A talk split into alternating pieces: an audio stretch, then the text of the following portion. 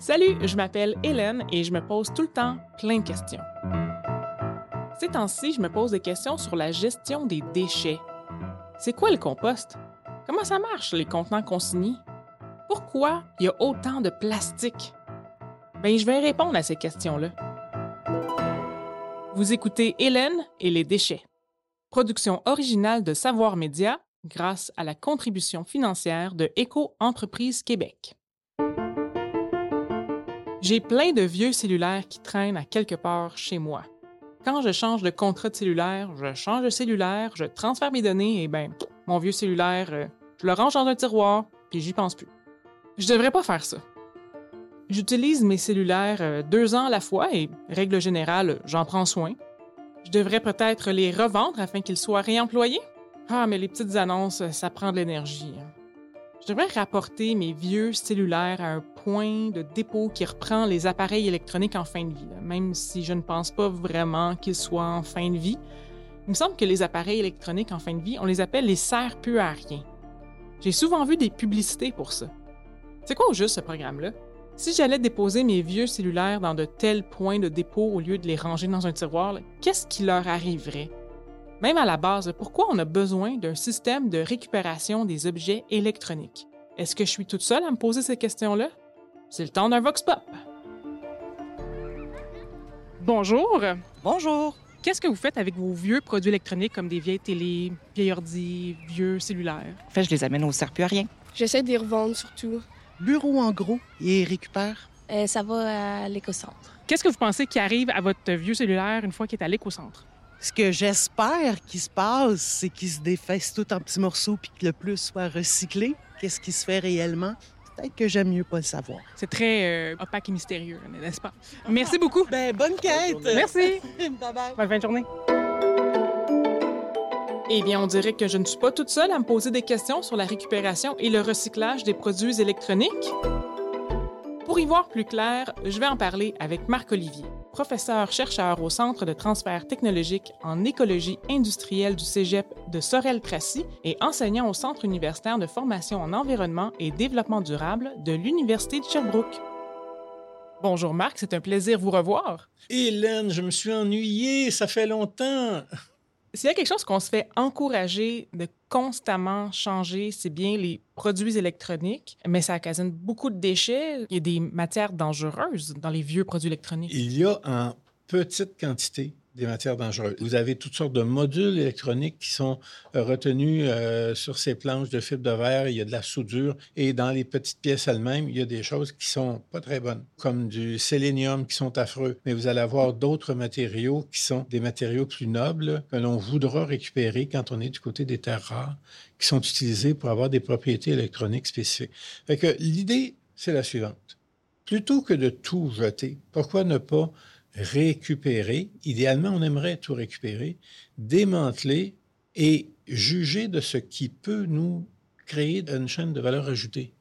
On se fait dire d'aller porter nos produits électroniques en fin de vie à, à ces points de dépôt-là. Est-ce que ça marche? Est-ce que les gens le font? Ben, les gens le font raisonnablement dans la mesure où ils ont un moyen d'aller porter un objet.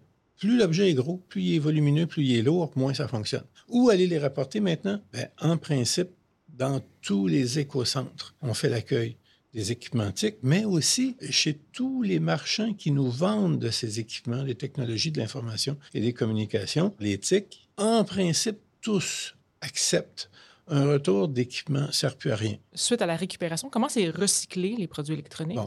D'abord, il va falloir juger si l'objet qui arrive a encore un potentiel de réemploi. Si ça, ça peut se faire très rapidement, à ce moment-là, on peut faire une réparation et le réintégrer à l'intérieur d'une chaîne de réemploi. Et pour tout ce qui n'est pas à l'évidence travailler dans ce sens-là, ben là, c'est le démantèlement. Les planches électroniques elles-mêmes, ils ont plein de, petits objets, de petits modules qui sont soudés dessus. Mhm. Qu'est-ce qu'on va faire? Ben, on va les couper en morceaux. On les accumule, on les coupe en morceaux, ce qu'on appelle faire des chips d'à peu près euh, un pouce de côté, là, donc euh, 3-4 cm de côté. Et c'est ça qu'on va utiliser pour aller récupérer les métaux qui sont à l'intérieur. Et où au Québec fait-on cela? Est-ce que vous le savez? Je pense que oui. Oui, à hein? Rouyn-Noranda. À Rouen-Noranda, à la fonderie Orme. Mhm. et on va basculer ces débris de planches électroniques dans une cuve métallique en fusion. Et on va donc reprendre les métaux de la sorte. Tout ce qui n'est pas métallique à ces températures-là va être consumé très rapidement. Et maintenant, les éco-frais. Euh, à quoi servent les éco-frais? Est-ce qu'on sait comment ils sont utilisés? Depuis quelques années, on a mis en place la responsabilité élargie des producteurs. Et là, on s'entend, là. Ça, c'est la gouvernance qui change. Ça veut dire que tout fabricant québécois et tout premier importateur qui fait franchir la frontière doit dorénavant une obligation de récupérer et de mettre en valeur ces anciens objets lorsqu'ils arrivent en fin de vie. Ben, il y a des coûts pour ça. Donc, comment se finance-t-il? Ben, à partir d'une société d'agrément, on a déterminé quels sont les montants d'éco-frais qui s'adressaient à chacun des objets TIC. Sauf que ce n'est pas toujours apparent. L'éco-frais, il est toujours là. Certains ont choisi de le rendre visible au niveau de la facture d'achat. D'autres ont choisi de le conserver à l'intérieur du prix de gros, si bien qu'on ne le voit jamais, mais on le paie de toute façon. Quand on parle des produits électroniques dont on doit se départir pour une raison ou une autre, souvent on pense à l'obsolescence programmée. mon imprimante euh, ne fonctionne plus. Au lieu d'essayer de l'ouvrir, essayer de, régler le problème, je, vais l'apporter dans un point de dépôt, ça ne à rien. Mais est-ce qu'on a raison de blâmer l'obsolescence programmée? Ah oui, on a tous un peu raison de dire ça. On exagère évidemment quand on dit que votre objet, votre, je sais pas, votre lave-linge est garanti cinq ans, puis après cinq ans et deux mois, ça va tomber en panne. Ça, c'est pas programmé à ce point-là. Mais il y a quand même, à l'évidence, donc, absence de volonté de faire des équipements qui sont extrêmement durables.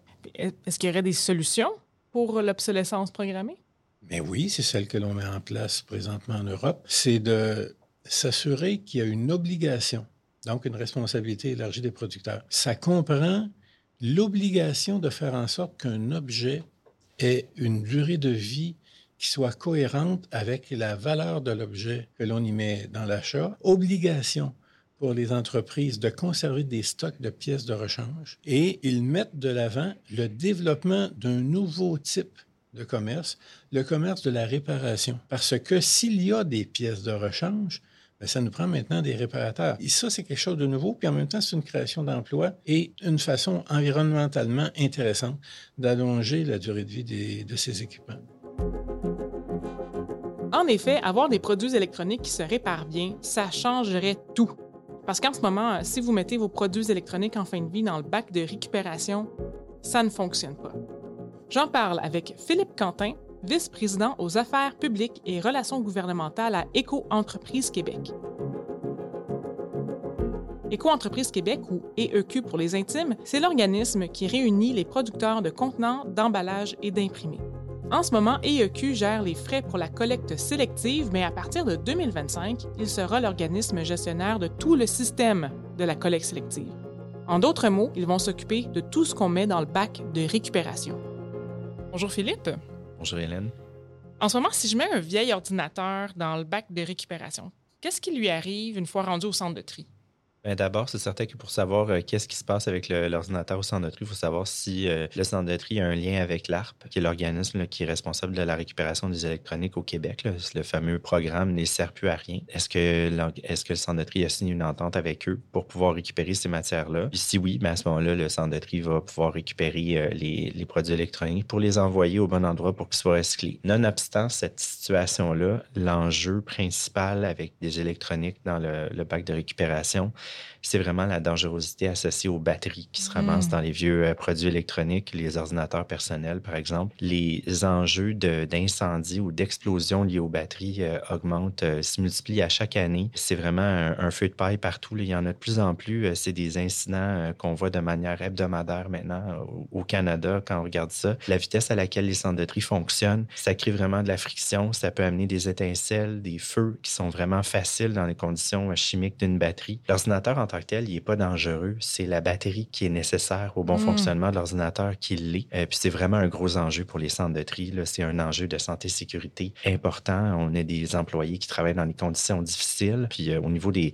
des, infrastructures de tri, en fait, ça les met à risque parce que souvent les infrastructures peuvent être fermées pendant des semaines à cause d'un incendie de ce type-là. Donc, ne pas mettre mon ordinateur portable dans le bac de récupération, le mettre dans un point de dépôt certifié proche de chez moi, ça serait la meilleure des choses. Est-ce que c'est une situation qui sera appelée à changer avec la réforme mise en place par Éco-entreprise Québec? Je pense que oui, parce qu'en fait, euh, comme on, vient euh, prendre la place de, des centaines de municipalités qui ont des ententes avec des centres de tri, la façon dont on va pouvoir communiquer aux citoyens, elle va pouvoir être plus intégrée aussi avec des organismes comme Appel à recycler, qui est l'organisme qui gère les batteries, ou ARP pour les produits électroniques. Je pense en fait qu'à partir du moment où est-ce qu'on est que quelques joueurs ensemble, on est en mesure de pouvoir faire des communications qui sont intégrées, qui sont communes, où est-ce qu'on peut envoyer un message, où est-ce qu'on ne dit pas seulement Ah, il faut pas mettre l'ordinateur dans le bac de récupération, mais aussi d'expliquer où est-ce qu'il faut aller le porter. Donc, de faire des communications conjointes, c'est quelque chose qu'idéalement, on aimerait pouvoir faire euh, dans un futur proche, justement pour pouvoir changer cette, euh, réalité-là là, qui devient de, de plus en plus complexe avec le temps pour les centres de tri. Dans mon quartier, j'ai repéré un commerce qui s'appelle Reciborg. Reciborg, on dirait le nom d'un Terminator né dans un centre de tri. Bref, ça a tout de suite accroché mon œil et je suis allé leur rendre visite, avec le réalisateur et le preneur de son quand même. Alors, je me trouve à Pointe-Saint-Charles devant le bâtiment 7 dans lequel il y a plein d'organismes communautaires. Je m'en vais voir Maëlle qui travaille chez Reciborg.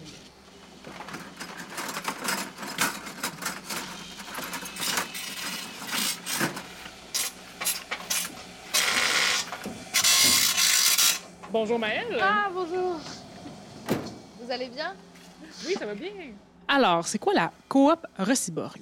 Alors, euh, la coop Reciborg, c'est une ressourcerie qui s'occupe de faire euh, du réemploi, qui s'occupe de récupérer des objets aussi non fonctionnels afin de les traiter adéquatement, donc soit de les remettre en marché, soit de les envoyer dans les filières de recyclage. Quelle sorte d'objets au juste? On a beaucoup d'objets électroniques, par exemple, qui vont avoir un traitement spécial, notamment à cause des données. On a aussi beaucoup de petits électroménagers, toutes les choses avec un moteur, et aussi euh, de la quincaillerie, par exemple. On s'occupe vraiment de récupérer plein de petites vis, des choses comme ça, et donc ça c'est un peu comme un Rona de seconde main, euh, finalement. Qu'est-ce que vous faites avec les produits électroniques que vous recevez? Nous, on est vraiment le point de dépôt pour l'ARPE, qui est l'association euh, de recyclage des produits électroniques au Québec. Eux, ils s'occupent de venir euh, les récupérer avec des transporteurs agréés. Tout ça, c'est financé par des éco-frais. Après, nous, on fait bien attention parce qu'en fait, ce qui va dans l'ARPE, il y a des données personnelles. Donc, c'est vraiment euh, très important que ça aille pas en fait dans la remise en marché parce qu'on sait jamais ce qu'il peut y avoir dedans. On s'occupe aussi de vérifier si ça fonctionne. Par exemple, des écrans, on sait qu'il n'y a pas de données personnelles. Ça pourrait partir chez des clients pour des vieux décors de cinéma ou des choses comme ça. Est-ce que vous êtes en contact avec ARPE Québec? Bah, ils viennent souvent faire euh, des collectes chez nous, donc euh, toutes les semaines, quand euh, c'est plein, on les appelle, on s'organise pour qu'ils viennent. Il y a aussi des formations pour les nouveaux employés de, de Reciborg, pour tous leurs employés partenaires. Et enfin, ils font aussi une inspection à tous les ans pour vérifier qu'on respecte bien les normes qu'ils nous demandent. Mais vous êtes un, un point de dépôt, en fait, pour plein d'autres produits recyclables. Euh, oui, on est vraiment un point de dépôt pour euh, plein d'objets. On est aussi un point de dépôt vraiment avec des partenaires, donc comme euh, pour les batteries avec appel à recycler. On est aussi un point de dépôt pour euh, les Brita usagés, par exemple. Après, on, on, récupère aussi en fait beaucoup de choses qui sont pas forcément liées à des partenaires. En général, qu'est-ce que vous faites avec les produits que vous recevez? Bah, on va vraiment en fait tout d'abord les tester. Ça va être vraiment la première étape. Est-ce qu'on peut le réutiliser localement? Si c'est testé et que c'est fonctionnel, on le réutilise, on le renvoie en marché. Si c'est pas fonctionnel, quelles composantes est-ce qu'on va pouvoir garder? Est-ce que ça va être plutôt des fils ou des pièces? Et enfin, sinon, est-ce que mon objet qui est non fonctionnel peut être recyclé? Si oui, bah c'est ça, on va vraiment encore une fois séparer les matières. Et sinon, ça va aller à l'enfouissement, mais c'est vraiment la chose qu'on évite le plus et qui est vraiment l'étape finale. Vous faites des revenus parce que vous avez des partenaires, mais aussi parce que vous pouvez vendre, trouver des débouchés pour tous ces produits-là? Oui, aujourd'hui, euh, la majorité de, nos revenus euh, se base sur les débouchés qu'on trouve nous-mêmes, en fait. Nos partenaires, ça va vraiment être euh, plus dans notre démarche de recyclage et de, participer à un monde plus vertueux. Mais en soi, nous, nos revenus, ils sont plus sur ce qu'on va générer nous-mêmes à l'interne et être capable de remettre en marché. Alors, vous avez récupéré combien de, kilos de tonnes de matière durant la dernière année? Alors en 2022, on va séparer en cinq catégories vraiment euh, ce qu'on a récupéré. Donc tout d'abord 43 tonnes de métal qu'on a envoyé euh, à une compagnie qui s'occupe de recycler le métal. 10 tonnes d'électronique. Avec le programme euh, Appel à recycler, on a recyclé 280 kg de batterie, 45 kg de gaz réfrigérant avec les climatiseurs et les réfrigérateurs. Et enfin, on a vraiment remis en marché euh, plus de 5400 items dans nos deux locaux à Pointe-Saint-Charles et à Hochelaga. Vous revendez des pièces qui sont encore utilisables. Vous m'avez dit qu'il y en a qui sont envoyés un peu partout dans le monde. Mais je remarque qu'on a été un peu comme conditionné devant la moindre difficulté. Hein. Dès qu'un appareil est brisé, on dirait qu'on veut s'en débarrasser, on veut le jeter, comme si on abdiquait. Est-ce que vous remarquez ça, vous aussi?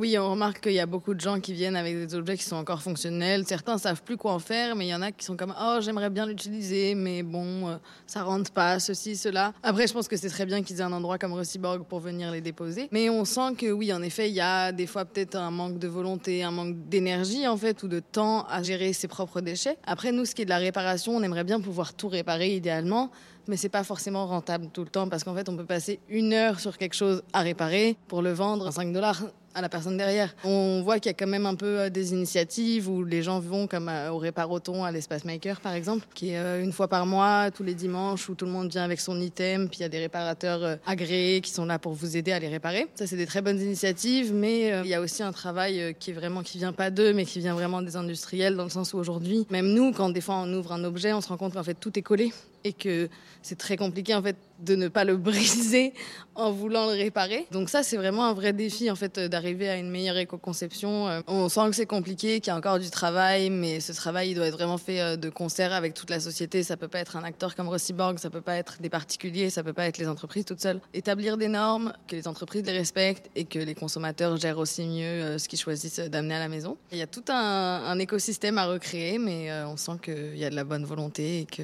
quand on mettra de l'argent et du personnel, ça va marcher. Merci Maëlle, merci beaucoup pour euh, cette visite de Rossiborg.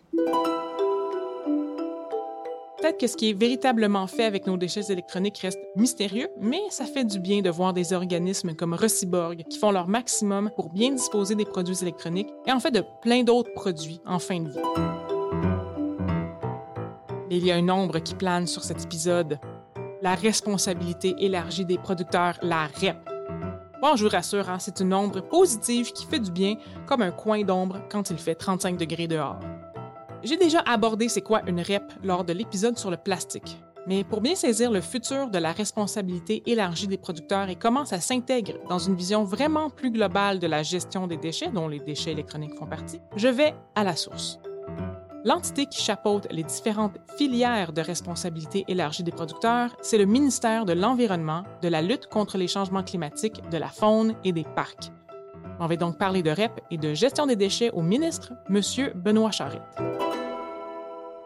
Bonjour, M. Charette. Depuis que vous êtes ministre de l'Environnement, vous avez introduit le principe de consigne élargie et bientôt, il y aura une REP, une responsabilité élargie du producteur pour la collecte sélective. C'est quoi votre vision pour la suite? C'est un concept qui a fait ses preuves. La responsabilité élargie des producteurs, on donne la responsabilité des entreprises qui mettent en marché des produits de les récupérer une fois leur fin de vie. Donc, c'est une matière qu'on récupère, c'est une matière qu'on est en mesure de valoriser par la suite. Donc, oui, c'est une belle façon euh, de prôner l'économie circulaire et surtout d'éviter le recours qui était trop simple et trop automatique vers les sites d'enfouissement. Donc, en d'autres mots, c'est les producteurs qui devront de plus en plus prévoir en amont la fin de vie de leurs produits. Et ça, j'imagine, pour plein d'autres produits à venir. Exact. Et la beauté de la chose, c'est que non seulement ça les responsabilise, mais ça les amène à voir euh, la façon dont ils mettent en marché leurs produits. Euh, ça peut affecter l'éco-conception de certains produits, de certains emballages, étant donné qu'ils auront la responsabilité de les récupérer, de les responsabiliser. Euh, ça implique que, certains choix sont faits. Moins de plastique, moins de, de, de contenants, moins d'éléments qu'ils auront à récupérer. Donc déjà, il y a une incidence là. Ils ont aussi une obligation au niveau des taux de récupération. Et si jamais ils n'atteignent pas ces taux-là, il peut avoir non seulement des amendes ou des frais à payer. Donc, on est gagnant. On est gagnant sur toute la ligne au niveau de la gestion des matières résiduelles, au niveau de la valorisation. Et tout ce qui est valorisé, c'est des produits qu'on n'a pas à concevoir de nouveau avec une fibre qui est, vierge, par exemple. Les nouvelles REP, ça va demander des changements de comportement. Et on sait qu'on est souvent euh, réfractaire, résistant au changement. Qu'est-ce que vous comptez pour vous assurer qu'on embarque collectivement dans ces transformations-là? Il y a un travail de pédagogie qui doit se faire par le gouvernement. C'est souvent à travers euh, Recyc Québec que ça se fait, mais sinon, les producteurs eux-mêmes ont la responsabilité de mettre en valeur les programmes qu'ils vont mettre euh, de l'avant. On peut tous euh, se rappeler d'une publicité là, qui joue depuis quelques années, qui est assez originale et qui est assez intéressante, les sert plus à rien. Mhm. C'est un bel exemple. Ce sont les producteurs qui ont développé un concept de publicité pour faire connaître justement les modalités de leur euh, programme. Donc oui, Recyc Québec et le gouvernement sont là en appui, mais les, les producteurs ont la responsabilité de mettre de l'avant les différentes initiatives qui sont développées. Il y a plusieurs types de programmes, hein, de, de REP que ce soit pour les appareils électroniques, que ce soit pour euh, les petites batteries. Et on voit là, dans certains magasins, il y a des, lieux de retour qui sont bien visibles avec un affichage, avec un certain marketing aussi. Donc, les producteurs ont cette euh, responsabilité-là également. Euh, on consomme beaucoup et nos objets de consommation, notamment justement les produits électroniques, on le sait, ça semble moins durable, moins solide. Est-ce que vous comptez vous attaquer à cette partie du problème? On parle d'obsolescence euh, programmée. Ce n'est pas un projet de loi qui est dans la, la cour du ministère de l'Environnement, mais plutôt du ministère de la Justice. Et mon Mhm. collègue, il y a quelques semaines tout juste, a déposé un projet de loi à ce niveau-là. Et c'est un outil supplémentaire là, qui va s'ajouter pour s'assurer que les produits que l'on achète aient une durée de vie qui est minimalement acceptable, parce qu'on le voit bien, là, plusieurs des objets que l'on peut acheter ont une durée de vie qui nous apparaissent et c'est vérifié de plus en plus courte et souvent, malheureusement, avec une incapacité de les faire réparer. Exact. Donc, Mhm. c'est ce qui sera corrigé, là, on le souhaite, avec le, le projet de loi de mon collègue Simon Jolin Barrette à la justice. Selon vous, comment on peut faire mieux dans notre gestion des matières résiduelles au Québec? Il y a beaucoup d'éléments qu'on peut faire. On aime vanter le leadership québécois en matière d'environnement. De façon générale, c'est assez vrai. On a assez euh, bonne réputation et on a des bilans qui le démontrent, mais au niveau de la gestion des matières résiduelles, on est en retard sur euh, passablement d'États, même nord-américains. On est un des États où on enfouit encore le plus par habitant. Donc, situation qui doit, qui doit changer. Donc, toutes les réformes dont je vous parlais, certaines ont commencé à être euh, en application, d'autres le seront graduellement au cours des prochaines années. La consigne, ça va s'étaler sur un petit peu plus de 18 mois, presque deux ans. Donc, une fois que toutes ces mesures-là euh, seront réellement mises en place, on va espérer avoir amélioré notre bilan. Mais sinon, on revient au même phénomène, c'est la réduction à la source. Mhm. Euh, c'est ce qui va nous permettre ultimement euh, de diminuer notre impact en matière euh, d'enfouissement. Ça veut dire lorsqu'on choisit des produits, déjà regarder au niveau des emballages, au niveau euh, de leur conception et ultimement, lorsqu'on peut réutiliser, c'est encore préférable. Il y a un beau marché de la réutilisation qui s'est développé au fil des années au Québec. On peut ne plus avoir besoin d'un produit. Ça ne veut pas dire qu'il n'est plus bon. Donc, il y a plusieurs façons, même dans le quotidien, d'améliorer notre impact euh, là, au niveau de la matière résiduelle. Je vous remercie beaucoup. Un réel plaisir.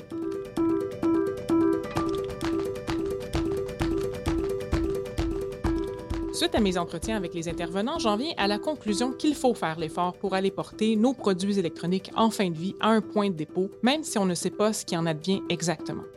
Le risque de les jeter dans les poubelles régulières ou dans le bac de récupération est juste trop grand. Je ne sais pas pour vous, mais moi, savoir qu'un ordinateur ou un téléphone cellulaire qui m'a appartenu est en train de couler et d'endommager sérieusement la nature et les animaux, ou même mettre le feu à un centre de tri et blesser grièvement les travailleurs, ben ça me fait sentir coupable et je peux pas vivre avec ça. Je préfère au moins envoyer mes produits électroniques à un point de dépôt, même si je ne sais pas exactement ce qui est fait pour les recycler. Ma conclusion est un peu à l'image de ce que je retiens pour la série au complet. Je m'explique. Le chemin de nos déchets, c'est compliqué de le connaître. Il y a énormément de joueurs qui ont chacun un petit bout de l'histoire. Remonter le fil de tout ça a été un gros défi, je vous l'avoue. Presque à chaque semaine, il y a des histoires liées à la gestion des déchets qui font la manchette. Parfois, ces histoires sont scandaleuses. J'y vois la preuve qu'on s'intéresse à la gestion des déchets et qu'on veut faire mieux collectivement. Et en effet, on peut vraiment mieux faire. Je pense notamment à des choses dont j'ai parlé dans la série, faire connaître les différentes initiatives de réutilisation et de valorisation, interdire certains matériaux d'emballage, gérer la fin de vie de nouveaux objets dès le début de la conception, responsabiliser les producteurs, dire comment nos déchets sont traités une fois qu'ils sont rendus à l'enfouissement, au centre de tri, au centre de compostage ou au centre de biométhanisation, et collectivement réduire nos achats de nouvelles affaires. Ouf, ça c'est dur. Bref, la gestion des déchets au Québec, ce n'est pas si pire, mais ce n'est vraiment pas parfait non plus. Dans les prochaines années, on n'aura pas le choix, il faudra mettre les deux mains dans le bac. Ou plutôt, dans les bacs. Hélène et les déchets est une idée de Robin Ferron et de Stéphanie Ars. Recherche, animation et production déléguée, Hélène Lorrain. Réalisation et montage, Robin Ferron. Prise de son terrain, Édouard Almeida. Enregistrement et mixage sonore, Michel Marié. Production exécutive et direction générale, Marie-Josée Lestage. Pour Éco-entreprise Québec, Isabelle Massé, chef de marque marketing, et Philippe Quentin, vice-président, affaires publiques et relations gouvernementales. Hélène et les déchets est une production Savoir Média en partenariat avec Éco-entreprise Québec.